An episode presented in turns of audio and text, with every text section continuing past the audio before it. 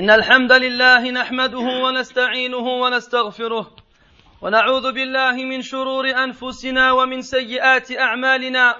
من يهده الله فلا مضل له ومن يضلل فلا هادي له وأشهد أن لا إله إلا الله وحده لا شريك له وأشهد أن محمدا عبده ورسوله. يا أيها الذين آمنوا اتقوا الله حق تقاته ولا تموتن إلا وأنتم مسلمون.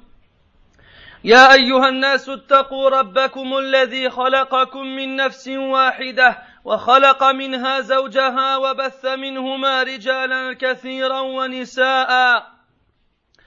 واتقوا الله الذي تساءلون به والأرحام إن الله كان عليكم رقيبا. يا أيها الذين آمنوا اتقوا الله وقولوا قولا سديدا. يصلح لكم أعمالكم ويغفر لكم ذنوبكم. ومن يطع الله ورسوله فقد فاز فوزا عظيما. أما بعد فإن أصدق الحديث كتاب الله. وخير الهدي هدي محمد صلى الله عليه وسلم وشر الأمور محدثاتها وكل محدثة بدعة وكل بدعة ضلالة وكل ضلالة في النار. عباد الله إن المؤمن ليتقلب في هذا الزمان ويمد الله له في أجله وكل يوم في هذه الدنيا هو غنيمة له يتزود منه منه لآخرته وهو الذي جعل الليل والنهار خلفة لمن أراد أن يذكر أو أراد شكورا. أيها المسلمون ها نحن نودع شهر رجب ونستقبل شهر شعبان. وفاز من فاز بالتقرب إلى الله بالطاعات والاستعداد في رجب لرمضان. ودخل علينا شعبان فماذا نحن فيه فاعلون؟ لأجل ذلك عباد الله فإن لنا في هذه الخطبة مع هذا الشهر وقفات ودروسا وعظات نذكر فيها ببعض فضائله وأحكامه وننظر فيها حال رسولنا صلى الله عليه وسلم فيه لنقتدي به.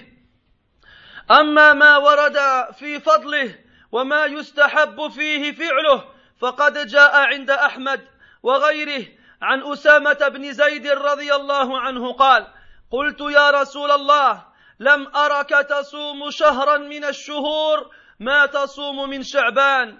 فقال صلى الله عليه وسلم ذلك شهر يغفل الناس عنه بين رجب ورمضان وهو شهر ترفع فيه الأعمال إلى رب العالمين فأحب أن يرفع عملي وأنا صائم.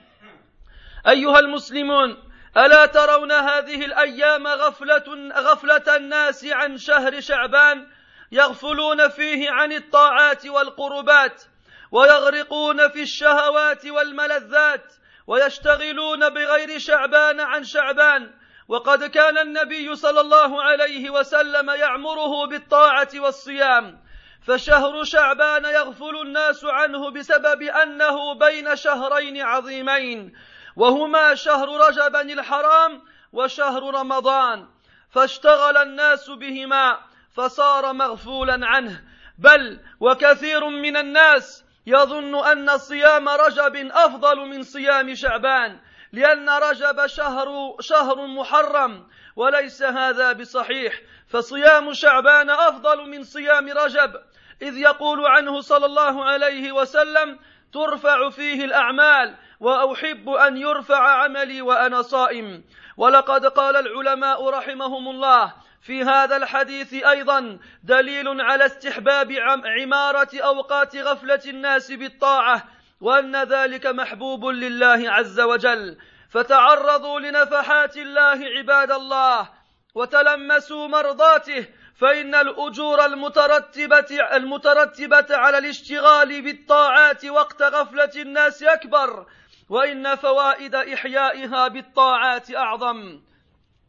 فمن تلكم الفوائد أن الطاعات فيها تكون في سر وخفاء وإخفاء الطاعة وإسرارها من أعظم أسباب قبولها. فإنها تكون خالصة لله تعالى باعدة عن السمعة والرياء وإن الطاعات وقت غفلة الناس شاقة على النفوس وأفضل الأعمال أشقها على النفوس ما دامت موافقة لسنة النبي صلى الله عليه وسلم. كما في الصحيحين عن عائشة رضي الله عنها قالت قال النبي صلى الله عليه وسلم الأجر على قدر النصب. أيها المؤمنون ولما كان شهر شعبان كالمقدمه لرمضان ولا بد في المقدمة من التهيئة شرع فيه من الصيام وغيره من القربات ما يهيئ القلوب لرمضان ليحصل التأهب وترويض النفوس على طاعة الرحمن. ولهذا كان النبي صلى الله عليه وسلم يكثر فيه من الصيام ويغتنم وقت وقت غفلة الناس وهو من هو هو رسول الله صلى الله عليه وسلم الذي غفر له ما تقدم من ذنبه وما تأخر. ولذلك فإن السلف كان يجدون في شعبان ويتهيئون فيه لرمضان.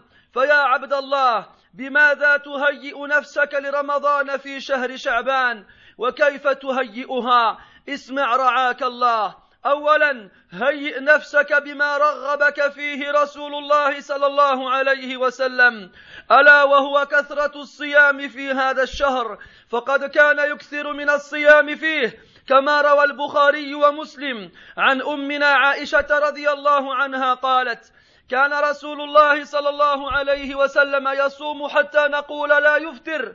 ويفطر حتى نقول لا يصوم.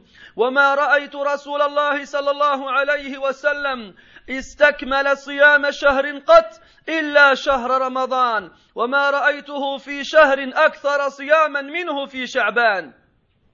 وفي رواية البخاري كان يصوم شعبان كله. ولمسلم في رواية كان يصوم شعبان إلا قليلا.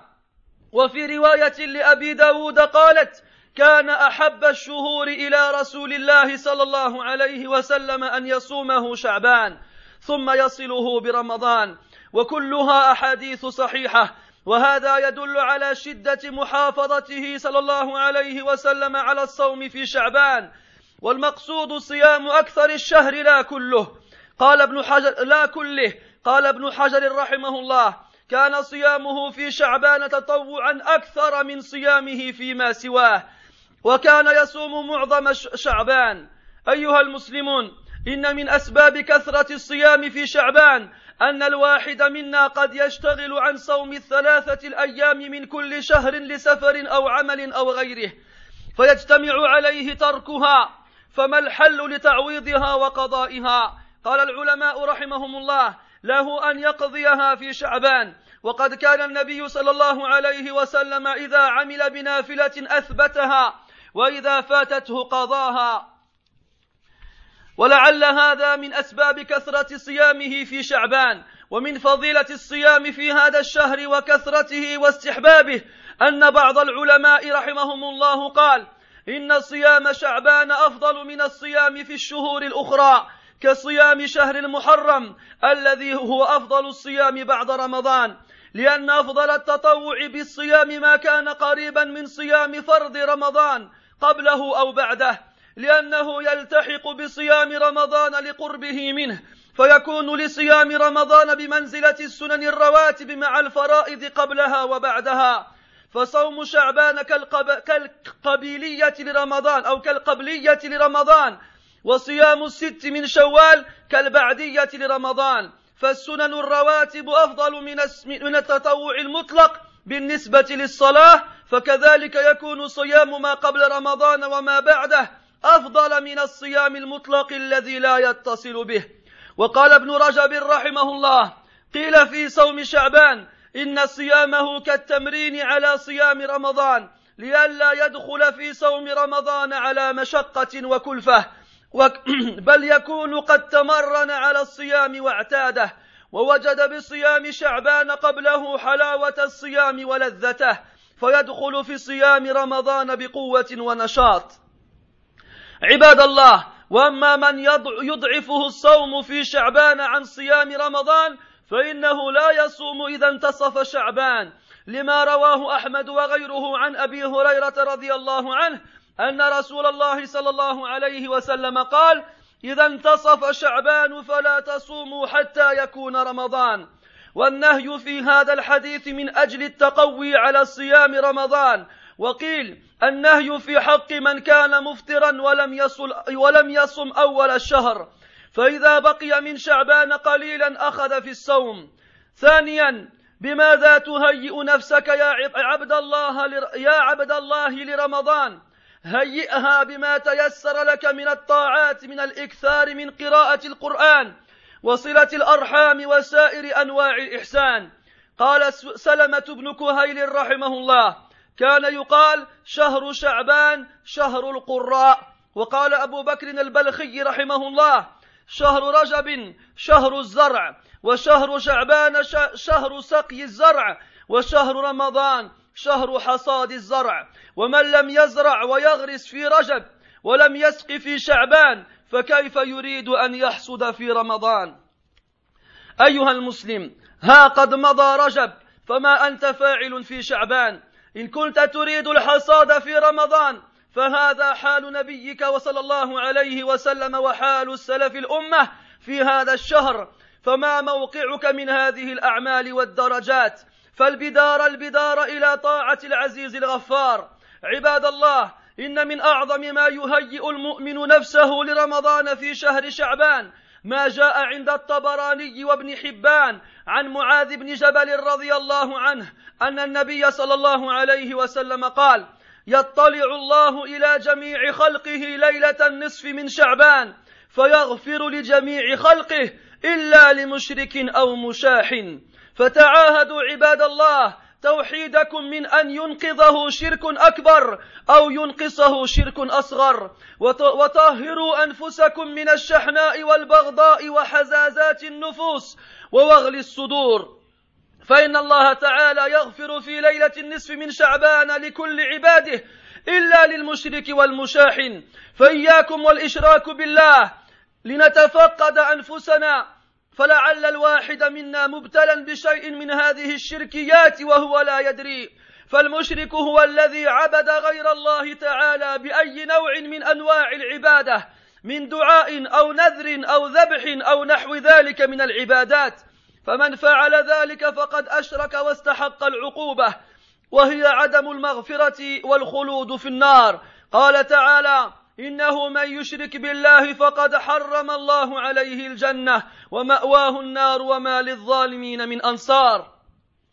وأما المشاحن فهو المباغض والمخاصم والمقاطع والمدابر والحاقد والحاسد. فكل هذه أوصاف للمشاحن وهي سبب لعدم المغفرة كما روى مسلم عن أبي هريرة رضي الله عنه مرفوعا. تفتح أبواب الجنة يوم الاثنين والخميس فيغفر لكل عبد لا يشرك بالله شيئا إلا رجلا كانت بينه وبين أخيه شحناء فيقول انظروا هذين حتى يصطلحا.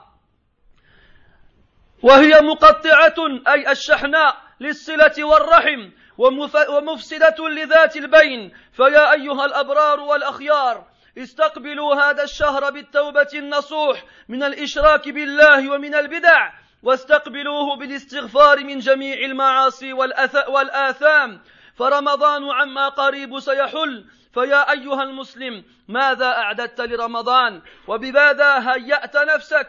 فلقد مات أقوام وولد آخرون وسعد أقوام وشقي آخرون واهتدى أقوام وضل آخرون. فقدر نعمة الله عليك واسأله أن يبلغك رمضان وخذ أمورك بالجد واحرص على ما ينفعك فعما قليل سترتحل وإلى الآخر آخرة ستنتقل بارك الله لي ولكم في القرآن العظيم وفي أحاديث سيد المرسلين. ونفعني وإياكم بما فيهما من الآيات والذكر الحكيم. أقول ما تسمعون وأستغفر الله.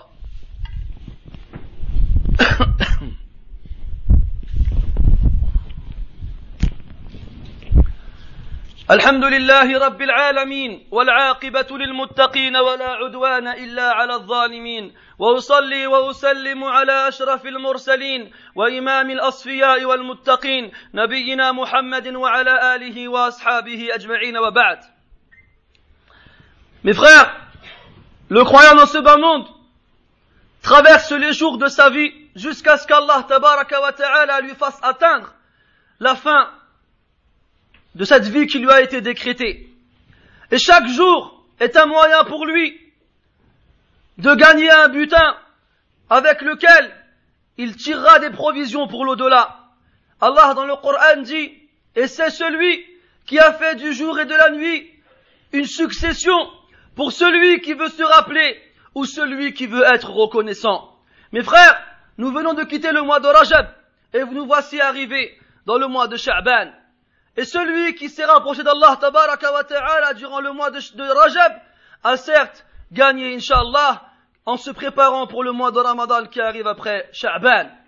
Donc voici que Sha'ban est arrivé. Qu'est-ce que nous allons y faire, mes frères? Est-ce que nous allons le passer comme le reste des mois? Ou est-ce que nous allons le faire différemment? C'est pour cela, mes frères, que nous allons voir ensemble dans cette route bas différents, différentes leçons qui vont nous apprendre quels sont les privilèges de ce mois-ci et qu'est-ce que le prophète sallallahu alayhi wa sallam y faisait afin que nous l'imitions dans cela. Quant à son privilège et à sa, et à sa vertu, l'imam Ahmad rahimahullah rapporte d'après Oussama ibn Zayd radiallahu anhu qu'il a interrogé le prophète sallallahu alayhi wa sallam en lui disant Ô messager d'Allah, je ne t'ai pas vu jeûner un, jour, un mois parmi les mois comme, comme, comme quand tu jeûnes le mois de Sha'ban. Alors, le prophète sallallahu alayhi wa sallam lui a répondu, le mois de Sha'ban est un mois que les gens négligent, qui se trouve entre Rajab et Ramadan. Et c'est un mois dans lequel les actions sont élevées au Seigneur des mondes. Et j'aime à ce que mes actions soient élevées et je suis en état de jeûne. N'avez-vous pas remarqué, mes frères, à quel point les gens négligent les mois qui passent, à un point où la plupart des musulmans ignorent quelle est la date du calendrier musulman. Alors que dire alors de la négligence des gens concernant le mois de Sha'ban? Que dire de leurs préoccupations sur ce mois-ci? Que dire de leur noiement dans les plaisirs et les délices et leur délaissement des adorations et des actes pieux? Pourquoi est-ce que les gens négligent le mois de Sha'ban? Car il se trouve entre deux mois importants. Le mois de Rajab, qui est un des mois sacrés auprès d'Allah tabaraka wa ta'ala, et le mois de Ramadan, dans lequel le musulman accomplit un des cinq piliers de l'islam. Alors, lorsque, comme le, mois de Sha'ban arrive entre ces deux mois-ci, et qu'il n'a entre guillemets ni l'importance de Rajab ni celle de Ramadan, alors les gens n'y prêtent pas attention. Et même beaucoup de gens croient que jeûner durant le mois de Rajab est meilleur que de jeûner durant le mois de Sha'ban, et ceci est faux. Le fait de jeûner le mois de Sha'ban est meilleur que de jeûner le mois de Rajab, même si c'est un mois sacré. Pourquoi? Car comme le prophète a dit, alayhi salatu wassalam, c'est un mois dans lequel les actions des fils d'Adam sont élevées auprès d'Allah tabaraka ta'ala, et le prophète sallallahu alayhi wa sallam aimait à ce que ces actions soient présentées à Allah alors qu'il était en état de jeûne.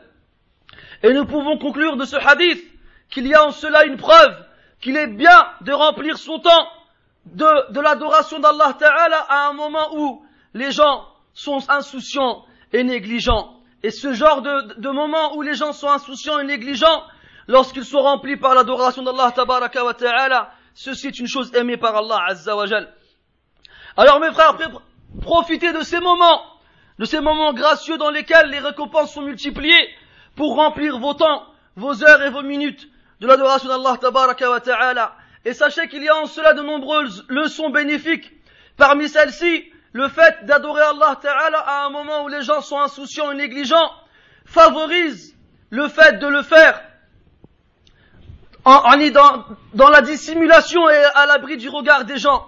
Et toutes les actions qui sont cachées font partie des meilleurs, des meilleurs moyens pour qu'ils soient acceptés auprès d'Allah ta'ala, car il y a en cela la sincérité et la pureté d'intention, et ça l'éloigne de l'ostentation. Et le fait d'adorer Allah Ta'ala dans les moments où les gens sont insouciants est quelque chose de difficile. Lorsque les gens sont, entre guillemets, embourbés dans leurs occupations, leurs occupations diverses et différentes, il est difficile pour l'âme d'adorer Allah Ta'ala lorsqu'il ne lui est pas obligatoire. Mais si quelqu'un se force à cela, alors qu'il sache que l'action, la récompense sera encore plus grande, à condition qu'elle soit en accord avec la sunna du prophète sallallahu alayhi wa sallam. Le prophète nous dit alayhi salatu wassalam, la récompense est en fonction de la fatigue. Ça veut dire plus tu vas te fatiguer dans l'adoration d'Allah Ta'ala, et plus la récompense sera grande. Mais seulement à condition que ce soit en accord avec la sunna du prophète sallallahu alayhi wa sallam. Car il y a des gens qui s'imposent des actions des adorations, et qui se fatiguent et qui s'éreintent, sans qu'il n'y ait de source dans la sunna du prophète sallallahu alayhi wa sallam, ces gens-là n'ont fait que s'éreinter et se fatiguer pour rien. Mes frères, sachez que le mois de Sha'ban, comme on vous l'a dit, vient juste avant le mois de Ramadan. Il est donc considéré comme une introduction à ce mois béni. Et toute introduction est considérée aussi comme une préparation.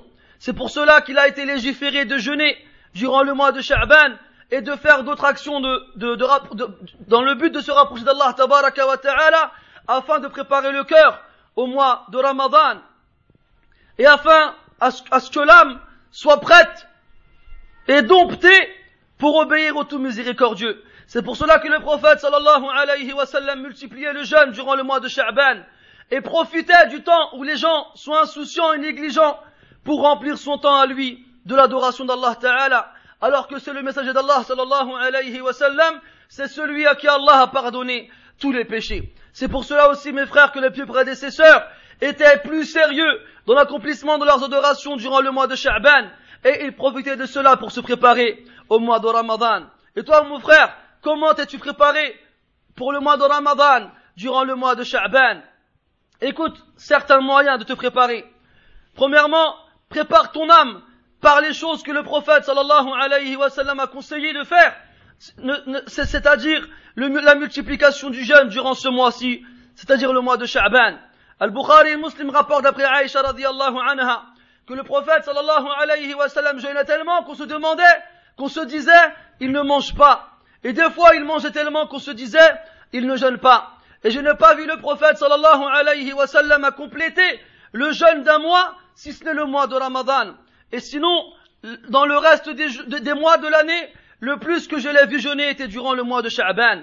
Et dans une riwaya rapportée par Al-Bukhari, Aïcha radiallahu anha disait qu'il jeûnait Sha'ban entièrement. Lorsqu'on voit ces, ces, différentes versions, ça nous montre à quel point le prophète sallallahu alayhi wa sallam était soucieux et consciencieux de jeûner le plus possible durant ce mois-ci. Et comme on l'a dit, il ne le jeûnait pas entièrement, c'est-à-dire tous les jours, mais il jeûnait le maximum. Mes frères, pourquoi est-ce qu'on jeûne beaucoup durant ce mois-ci?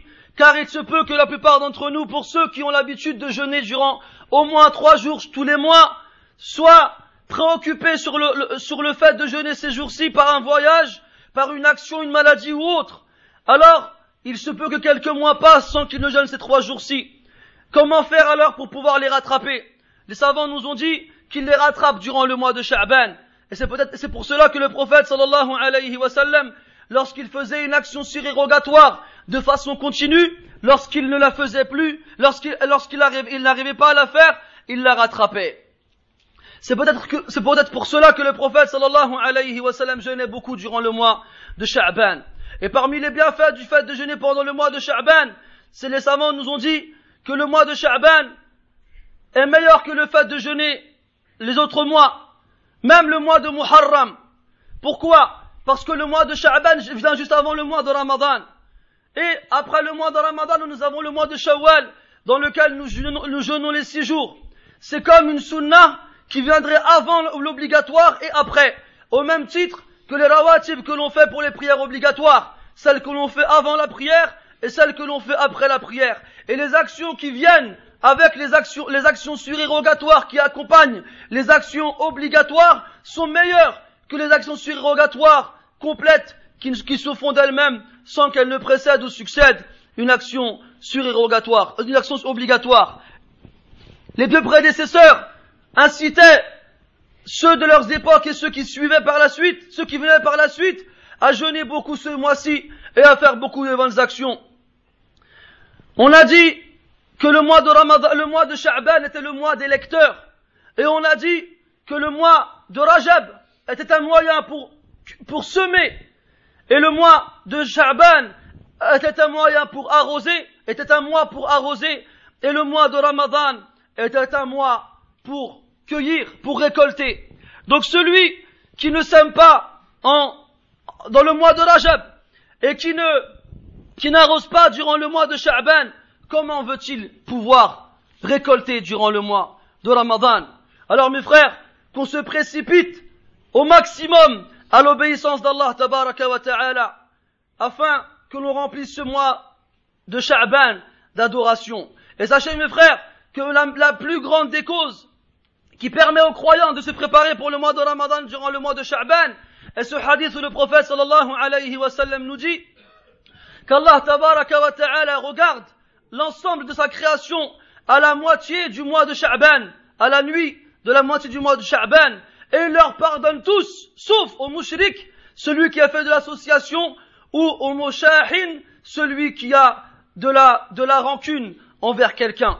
Alors, premièrement, mes frères, révisez votre tawhid, et faites attention à ce qu'il ne soit pas annulé par un grand, une grande association, ou qu'il ne soit pas diminué par une petite association et purifiez vos âmes de la rancune, de la haine, de la colère et de tous les ressentiments. Car Allah tabaraka ta'ala pardonne à tout le monde cette nuit-là, sauf à celui qui a fait du shirk ou à celui qui a de la rancune et de la rancœur envers son frère.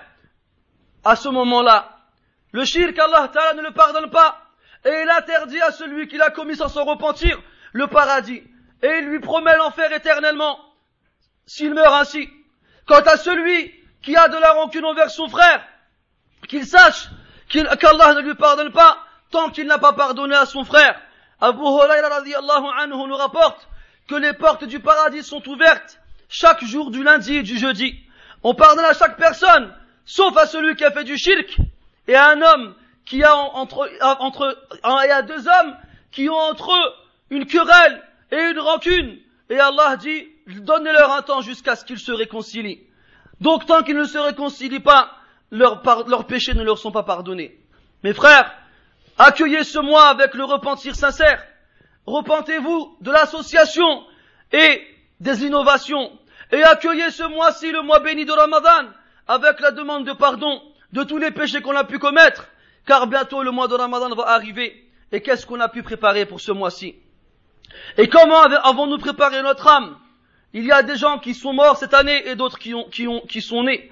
Et d'autres qui, sont qui sont devenus heureux en mourant et d'autres qui sont devenus malheureux. il y en a certains qui ont été bien guidés et d'autres qui se sont égarés. Alors mon frère, mesure le bienfait d'Allah sur toi et demande à Allah de te faire, de te faire atteindre le mois de Ramadan et prends tes, et prends tes choses et prends tes affaires au sérieux et, et sois consciencieux dans les choses qui te sont utiles car bientôt tu partiras pour te rendre dans l'au-delà. نسأل الله تبارك وتعالى بأسمائه الحسنى وصفاته العلى أن يجعلنا من الذين يستمعون القول فيتبعون أحسنه. أولئك الذين هداهم الله وأولئك هم أولو الألباب. سبحانك اللهم وبحمدك أشهد أن لا إله إلا أنت. نستغفرك ونتوب إليك. وصلى الله وسلم وبارك على نبينا وحبيبنا محمد وعلى آله وأصحابه أجمعين. وقوموا إلى صلاتكم يرحمكم الله. إن كان هناك دعاء ندعو بعد الصلاة إن شاء الله.